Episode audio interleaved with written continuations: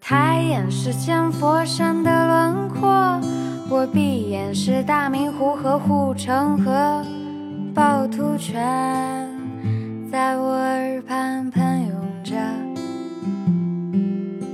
可我却不清楚济南到底是啥样的，它究竟是啥样的？长青是济南的一个区，现在人们提到济南长清区啊，第一想到的是哦，大学城，山东师范大学、中医药大学、艺术学院、交通学院、女子学院都在这。长青这个地方，春秋战国时期就有啊，当时属于齐国，齐长城就是从这里开始的。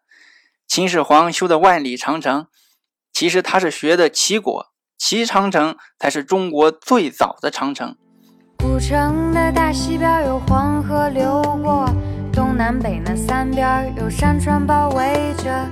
内蒙以前济南有两大水脉，清水和吉水，从齐国西边流过。清水就是大清河啊，大清河现在没有了，你现在只听说过小清河，因为大清河后来被黄河给收购了。齐国。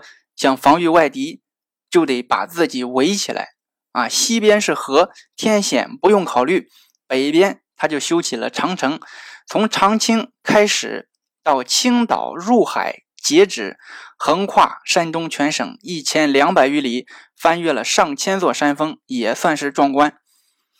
因为是齐长城和大清河的发源地，所以才有了长青这个名字。今天我说这灵岩寺。就位于长青。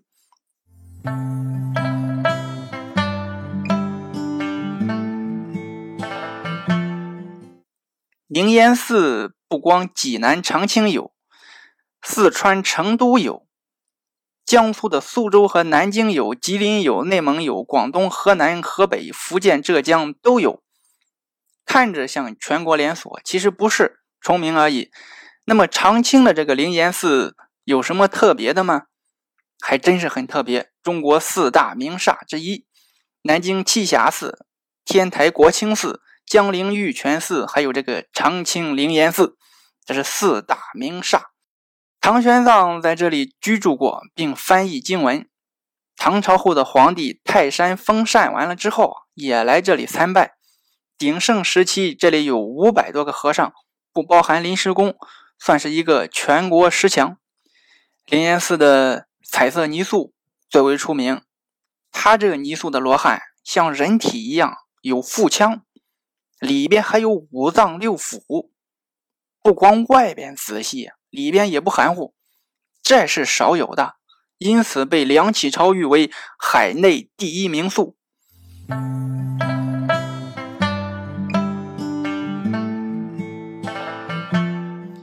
灵岩寺在灵岩山。这个灵岩山有个传说，东晋时期啊，有个得道的高僧叫朗公啊，朗公寺也有不少啊，你搜去，这是个连锁的，跟关帝庙一样，都是奔着人，这可见这个人有多厉害。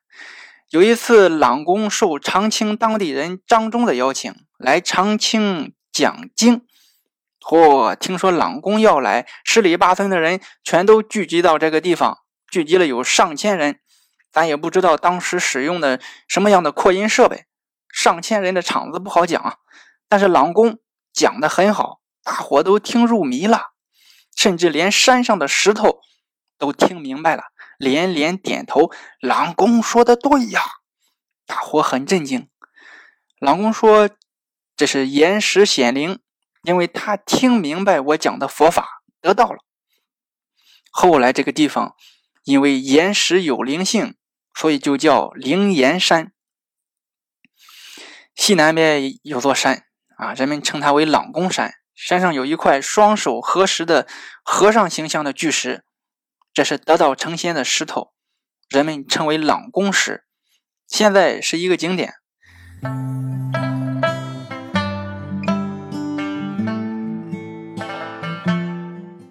后来有一和尚叫法定。也不知这个法定跟节假日有啥关系，法定和尚他路过灵岩山，感觉这地方不错，想建一个寺院。勘察了几天啊，此地有崇山峻岭，茂林修竹，可惜的是啊，没有水源。法定和尚为了找水，问了好多人，都不知道。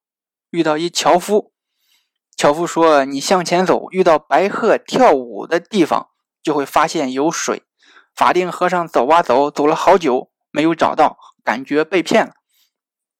坐下来念经，舒缓一下情绪吧。念着念着，忽然一只白兔窜了出来，紧接着草丛中飞出一对白鹤，在空中飞舞。法定和尚一看，哎呀，真有白鹤！他到草丛中去找，发现白鹤待过的地方有两处泉眼，他用禅杖一敲，泉水喷涌而出，哗哗流淌。这泉水就定名为双鹤泉。听一灵岩寺的故事，赠送一双鹤泉的传说，这种节目得多听。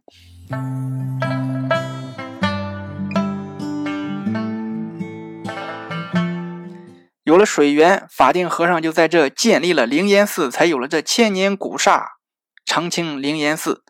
济南灵岩寺据说很灵，你要是有空可以来看看。这里是济南，感谢您的收听。不解故乡都已经被拆了，民国的火车站我都未见过，青石般的泉水早已没了着落，呼呼吹扬的美景已成为传说。济南呐，济南呐，你在哪儿呢？